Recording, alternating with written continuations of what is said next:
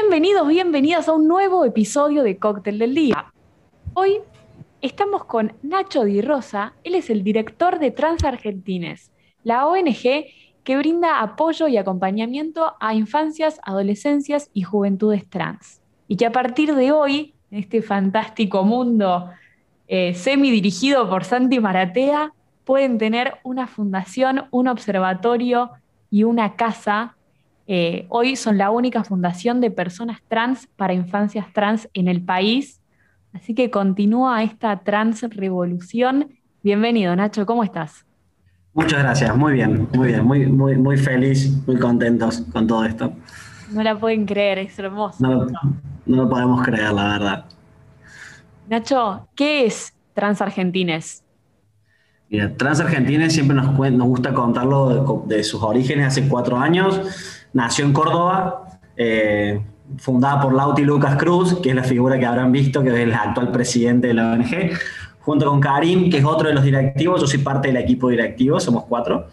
Eh, con una idea loca, siempre lo cuentan en una Starbucks, dijeron algo tenemos que hacer. Y allá nació la, la ONG Transargentines que busca esto, acompañar a infancias, adolescencias y juventudes. Eh, siempre fue claro que ese es el objetivo. Trabajar con una población entre 3 y 24 años, no trabajamos con población adulta.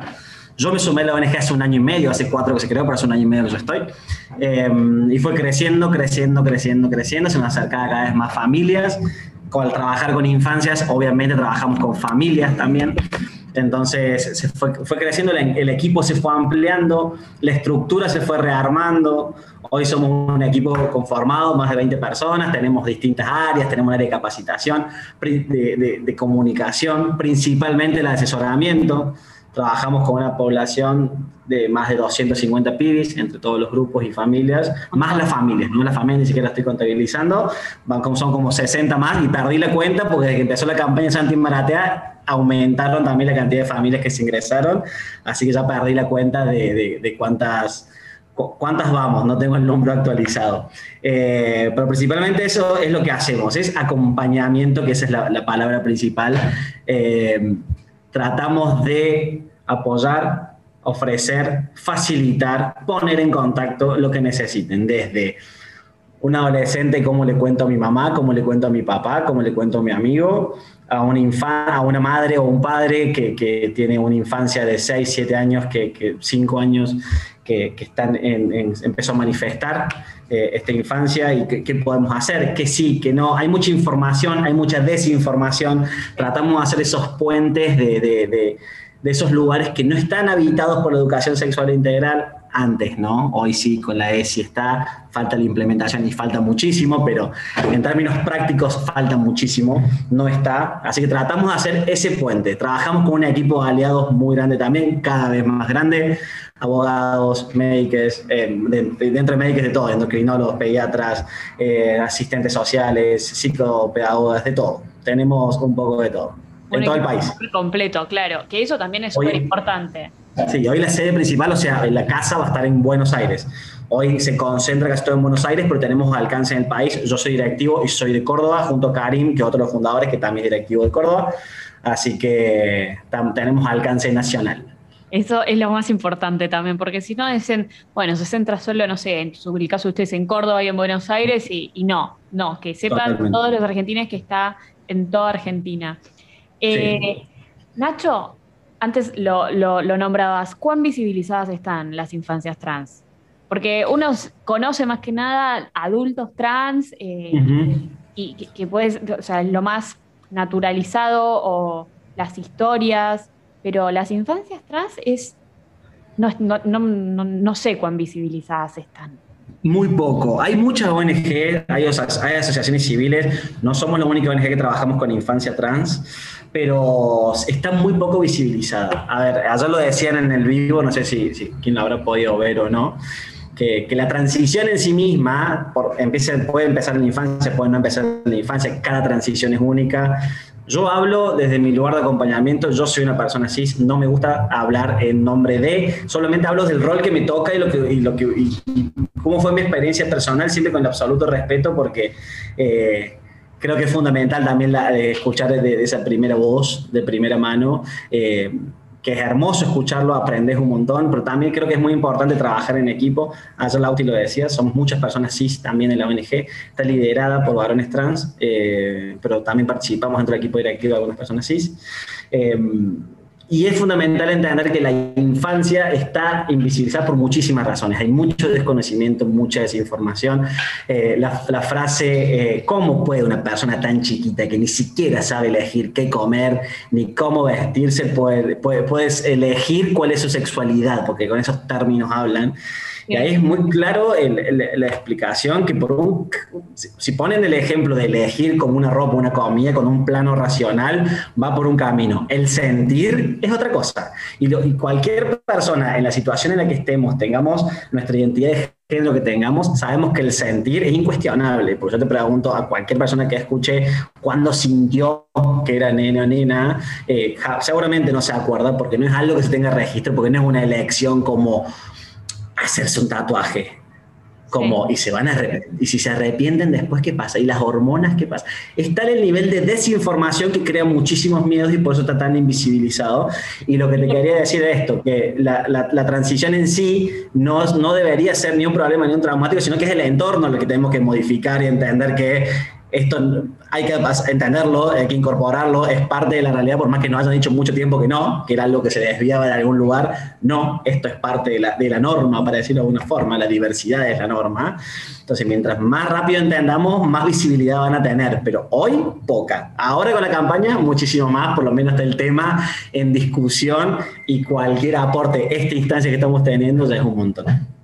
Eh, recién nombrabas lo de, arrancaste respondiendo diciendo lo de cómo un, chico, una, un nene, una nena eh, va a poder decidir si no sabe ni siquiera decidir lo que va a comer, ¿no es cierto?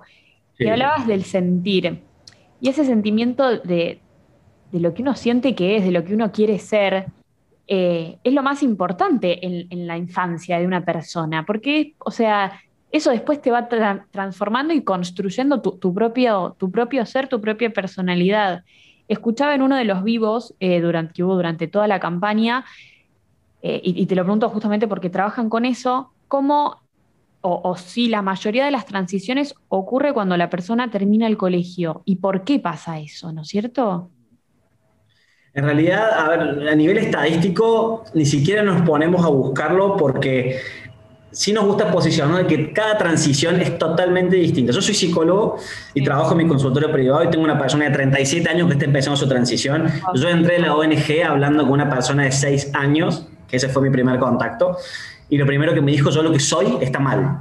Una persona de 6 años me dijo, yo lo que soy está mal. ¿Vos, alguien puede pensar a los 6 años estar preocupado, preocupada por esa situación? Es algo que ni siquiera ahí es cuando creo que ubica y ordena en decir, yo no soy nadie para decirle a otra persona en qué momento se siente o si eso es real. No, no, no, es una realidad. Yo tengo una personita al frente que me dice esto. ¿Qué puedo cuestionar yo? ¿Desde dónde? ¿Desde mi no conocimiento? ¿Desde mi falta de concepto? ¿Desde mis prejuicios? ¿Desde mi mala educación? ¿Desde dónde yo voy a cuestionar y voy a decir que ese sufrimiento está alojado en dónde? ¿Desde dónde puedo tener yo ese poder? No lo tengo. Entonces, escucha y me adapto. Escucho y aprendo. Porque lo que me tengo que ubicar en un lugar en que no lo sé, probablemente no lo sepa. Yo como psicólogo nunca tuve en mi formación nada de diversidad sexual. Absolutamente nada. Nada, nada, nada, nada, nada. Y después entré a, Trans Argentina y fue mi primer contacto. siempre digo lo mismo, hasta yo me canso de escucharme, pero siempre digo lo mismo, que uno es de profesional y le, le, pasa a muchos colegas que me contactan para decir cómo se hace, es como entrar a un local de cristalería, eso que te moves un poquito en falso y rompiste 200 copas. Es tan sensible el tema, tan vulnerable, uno lo siente, porque uno lo siente, no que es, lo siente así desde afuera. Y dice, no, y cuando uno entra en contacto con la persona, se acabó todo. Es decir, listo, aprendo, no sé nada, busco información, entiendo lo que me falta, porque yo no voy a negar nunca la realidad y por mi falta de concepto de conocimiento no voy a negar una realidad que está ahí que es parte de todo esto. Y aparte es el otro el que te termina enseñando a vos eh, cómo lo tenés que terminar tratando, los pronombres, el, cómo se siente. Y antes hablabas de cómo, eh, quién soy yo para, para decir que cómo se siente el otro está mal. tal cual, si es algo personal, cómo se siente el otro, es justamente de la persona. No soy nadie para decirte quién sos, si está bien o si está mal. Y eso me parece una de las mayores locuras eh, sobre lo que pasó durante la campaña también, ¿no es cierto? El, con mis hijos no, con los chicos no, y sobre la desinformación eh, de la que hablabas antes. Con tus hijos sí, porque capaz estás generando un, un contexto que es perjudicial para tu hija, ¿me entendés? Entonces, nada, eso me... Totalmente. Y hay que entender que la cuestión identitaria es mucho más compleja de lo que creemos. O sea, quienes estudiamos psicología o entendemos lo que es la salud mental, entendemos que la identidad es de una complejidad y tan multideterminada que no es una bandeja de opciones. Porque mucho de ese posicionamiento de con mis hijos no, pareciera que es como una bandeja de opciones y así, bueno, ¿qué querés, hijo? ¿Querés ser cis? ¿Querés ser trans? ¿Querés ser gay? ¿Querés ser hetero? ¿Qué querés ser? Como si fuese una elección de una remera.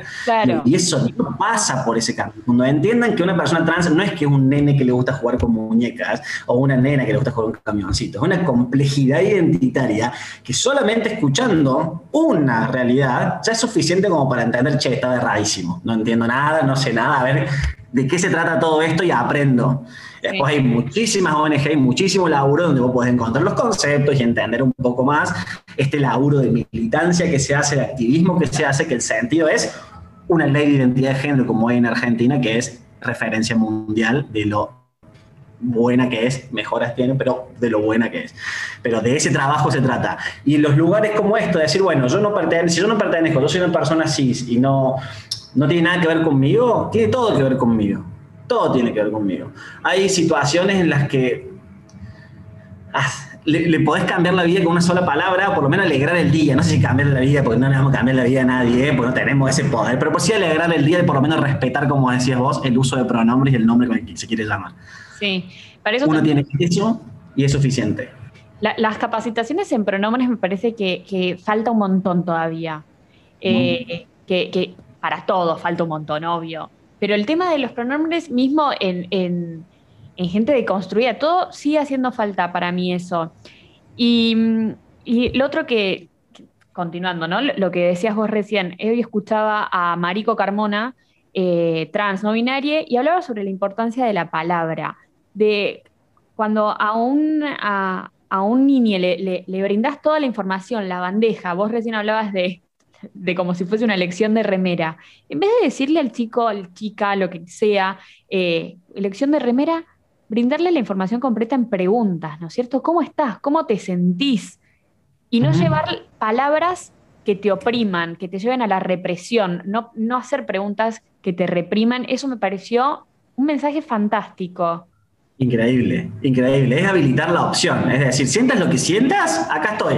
Pase lo que te pase, contás conmigo. Es una opción de habilitación de lo que sientes, porque en general, lo que uno escucha en las historias de personas trans que, que hacen la transición, el camino es uno, lo van sintiendo y de repente empiezan a aparecer voces hostiles, listas, ropa, eh, roles, eh, el, sistema es tan binario que la incomodidad se empieza a vivir en todos lados. No es la relación madre-hijo que la madre le da un vestido o el padre le da algo. Es mucho más complejo que eso porque el sistema es mucho más grande que la relación uno a uno intrafamiliar. Es el principal núcleo y es fundamental que lo entiendan. Pero después el resto funciona tan grande como vos decís, el uso de pronombres falta mucho Falta mucho, por eso la educación sexual integral, la ley de ESI, es absolutamente fundamental. Y acá se surge otro miedo de que muchas voces empezaron a, poner por ahí la idea de que la ESI adelanta información, sexualiza a las personas. Y ese es un error, pero no es que es opinable, la información está pública. Es que simplemente googlear de qué se trata la ESI y entender que nada de adelantamiento de información. El concepto principal acá es el acompañamiento. Es como decías vos,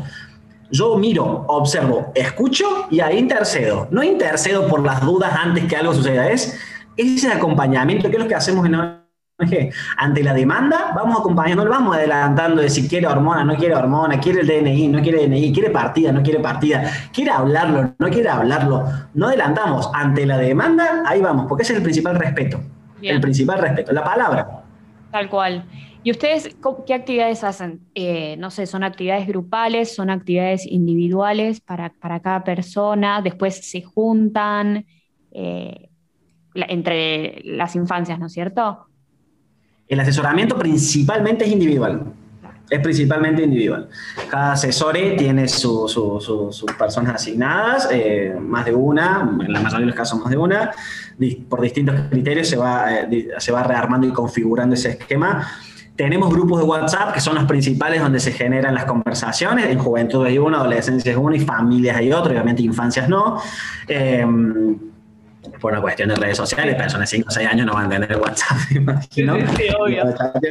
Y después sí, obviamente el contexto COVID cambió todo, pero sí tenemos instancias grupales del SPID, que los llamamos Keep Trans.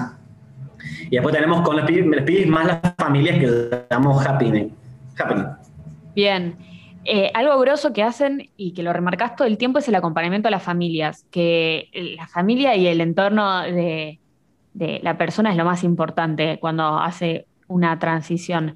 Em, ¿cómo, es la familia? ¿Cómo, ¿Cómo, o sea, no quiero generalizar, ¿no es cierto? Pero muchas veces pasa que eh, la persona se tiene que ir de su ámbito familiar y por eso también después la expectativa de vida de una persona trans es de 35 años, porque sale del sistema directamente.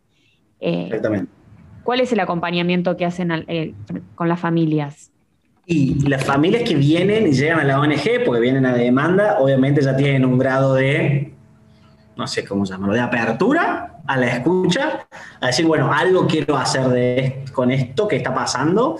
Entonces la predisposición es distinta. Entonces la situación de que la expulsión de un hogar y demás son mínimas las que tenemos en la ONG. Trabajamos con un rango etario también muy particular que no tiene estas situaciones tampoco de vulnerabilidad.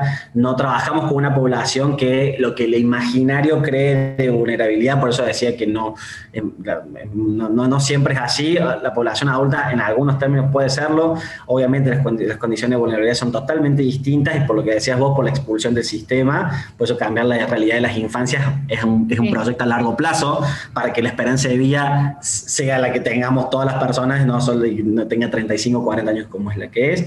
Pero con familias básicamente es esto, si se acerca un nivel de apertura la escucha tiene, y el trabajo que hay, si la grupalidad de las familias, escuchar historias de otras familias, es hermoso lo que pasa en ese grupo. Es para sentarse a leerlo horas, porque el acompañamiento que se dan entre familias y con la intervención nuestra es hermoso. Pero es así, es la ley, es que sí, que no, pasó esto en el colegio, cuál es la mejor forma. Me pasa esto con el padre, de, pues en general son madres las que tenemos en la ONG. Tenemos algunos padres, tenemos, pero la gran mayoría son, son madres. Es un tema también para que se pueda ampliar y debatir muchísimo y, la relación eh, con el padre, con la expareja y demás es un tema también que suele surgir mucho de cuando sí, cuando no, uno tiene una actitud, la otra persona no, hay de todo, de todo, de todo, de todo. Pero es lindo trabajar con las familias, pues como decías vos, es el, el, sistema primario que va como reconfigurándose de una forma y por lo menos, imagínate una, una niñez que tenga su mamá, que esté ya la, tenga aliada, o sea, ya esté apoyando este, pero ya es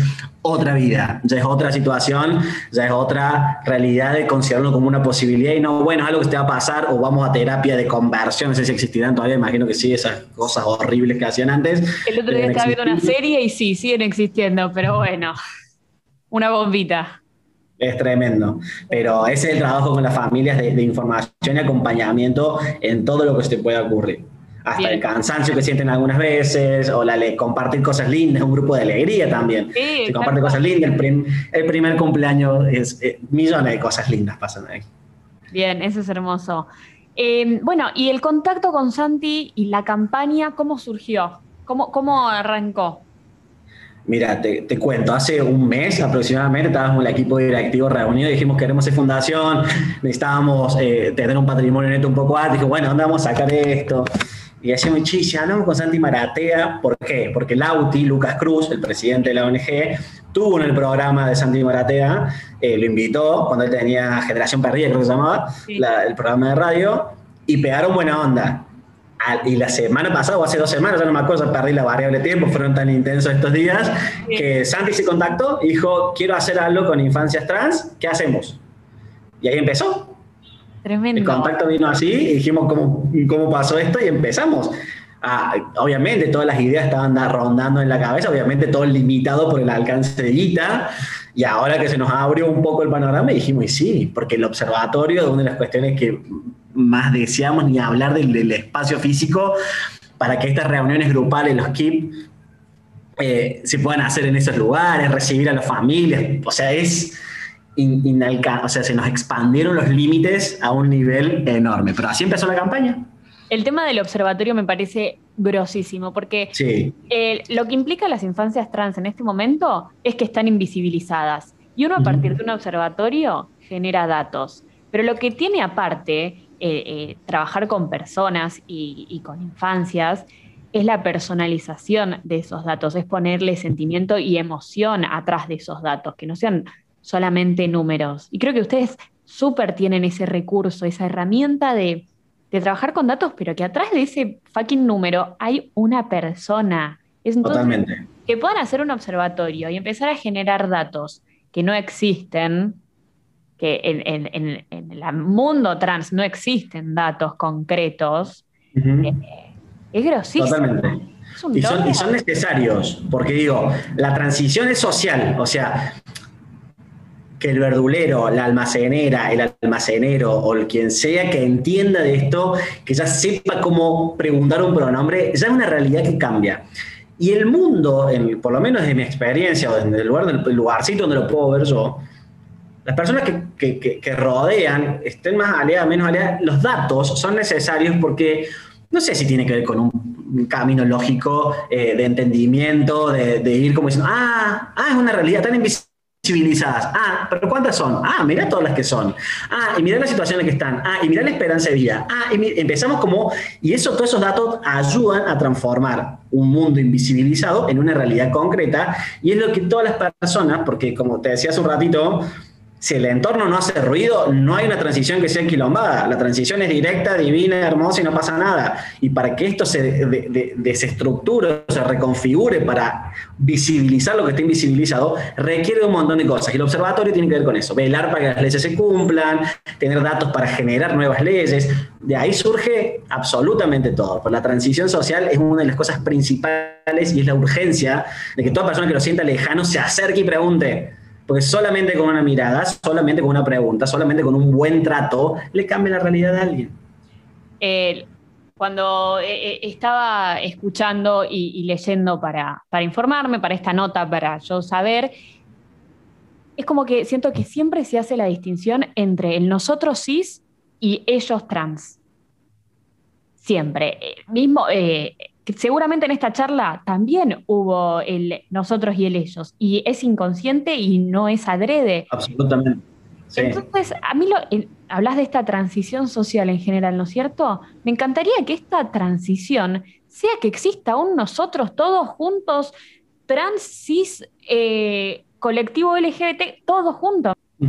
El respeto que se necesita es lo fundamental en esta transición social y personal de cada uno. Absolutamente, absolutamente. Y ese es el camino y ese es el futuro. Pero hasta, hasta tanto ese futuro no llegue, la realidad es esta, que está un poco dividido y hay que entenderlo. Yo soy una persona así, que estoy en, en, el cuerpo directivo de una ONG eh, que son, es para personas trans. Y, yo, y, esta es la idea, que nosotros tenga que ver con eso. Digo, es, es, respetar y por eso lo aclaro y me gusta aclararlo siempre, porque yo doy muchas de estas charlas, participo en muchas capacitaciones que hablo de un lugar cis, ¿no? obviamente yo no puedo hablar de un cuerpo o en un propio, lo que me pasa a mí, ni voy a hablar en... Solamente hablo de lo, del acompañamiento, que es muchísimo. Digo, pero yo entiendo que lo que me pasó a mí, esto de sentir la cristalería, de que voy a tocar un tema que lo voy a romper porque cualquier cosa va a lastimar, no es tan así, porque obviamente depende del respeto, obviamente depende de la predisposición. Por supuesto que si yo tengo el interés de trabajar en esta ONG, obviamente el tema, yo tengo un nivel de apertura un poco más amplio. Digo, pero sí me ubiqué en el desconocimiento y ir aprendiendo y, y, e incorporando herramientas. Y esto lo puede hacer cualquier persona en cualquier lugar, de cualquier forma. No hace falta que tenga un hijo, una hija, un sobrino, una sobrina, lo que sea, eh, que, que, que, esté transicionando, que sea trans. No hace falta. Es entender que esto, para llegar a este nosotros, y, que no hace falta ni dividir ni absolutamente nada, como dice Lauti Lucas Cruz, el objetivo es que trans argentines no sea necesario. Que no sea necesaria una ONG de acompañamiento, porque no sea necesario el acompañamiento. Ese es el objetivo principal. ¿No? Porque eso es lo que nos gustaría lograr, de que, che, esto no hace falta. Nacho, la persona llega a los 20, o sea, llega a sus 24 años, estando desde, no sé, los 6 años en la, en la ONG, llega a los 24 y ¿qué pasa? Y ahí, bueno, tenemos muchas personas que son les egresadas, que le decimos nosotros, que entran al equipo a trabajar, entran al equipo a trabajar, pero convengamos que estamos en un contexto con lo del cupo laboral trans, en donde las posibilidades empiezan a cambiar. La posibilidad de estudiar, la posibilidad de acceder a becas, la posibilidad de acceder a un trabajo, la posibilidad de acceder a un trabajo en blanco, la posibilidad de, un trabajo digno, eh, es otra, está cambiando mucho. Todo este, movimiento también nos, generaron muchísimas consultas, se nos acercaron muchísimas empresas, cada vez son más las que dicen qué podemos hacer o cómo hacemos para incluir. Y no hay un cupo eh, en lo privado, está en lo público, pero lo privado, por lo menos en nuestra pequeña experiencia está siendo una voz que se está sintiendo. Entonces, esta persona que tiene 24 años y si sale de la ONG con otras posibilidades, con otro mundo que por lo menos está cambiando y, en el mejor de los casos con muchas herramientas que ha incorporado en todo el proceso que, ha estado con, nosotros. Porque nosotros siempre, como te digo, confiamos en, no somos nadie para venir a enseñarle nada a nadie, simplemente dar herramientas que sirvan, que puedan llegar a facilitarle cómo gestionar su partida nueva, cómo sacar su DNI, cómo hacer valer la ley, qué, información sí, dónde, dónde pelear, dónde no, todas esas herramientas. Si ahí no gastes, acá sí, acá fíjate, todo, es increíble la cantidad de, cosas que hacemos de, en la diaria para esa transición. Eso está espectacular. Nacho, ¿y cómo hace una persona si quiere ayudar en Transargentines? ¿Cómo se acerca? Eh, hay capacitaciones. Sí, a ver, por, el contacto con nosotros es por Instagram. Lo que quieran acercarse, que ahora se nos acercó muchísimas personas, por suerte muchísimos profesionales que, que necesitábamos. Eh, ahora tenemos alcance, creo que tenemos por orden alfabético, ya que antes teníamos que una endocrinóloga ver cómo hacía para absolutamente todo. Ahora, por suerte, se nos acercó muchísimas personas, muchísimas. Pero se puede acercar, escribir en Instagram, siempre lo leemos, siempre escuchamos, siempre entendemos, siempre atendemos a qué nos están diciendo, qué nos están pidiendo. Tenemos una unidad de capacitaciones, que tenemos capacitaciones externas. La web la estamos por sacar ahora, ya está casi lista que también vamos a brindar capacitaciones, sobre todo a empresas o, entes privados o quien quiera capacitarse y entender del tema, así que estén atentos a nuestras redes eh, y si quieren colaborar, todo el canal principal es vía Instagram. Bien. Por ahora, no sabemos qué vamos a hacer ahora que somos fundación. ¡Ey! Bien, bien, bien. Y, y si una persona necesita de la ayuda de ustedes, también es por Instagram. También por Instagram le mandamos unas preguntitas eh, para que si anote, hacemos un par de entrevistas, conocemos un poco más e ingresa. Tenemos muchos ingresos constantemente ahora también. Pero también por Instagram. Trans Argentines con X. Excelente. Y, mm, para, ir cerrando, tengo entendido que tiene que ver con lo que estabas diciendo recién.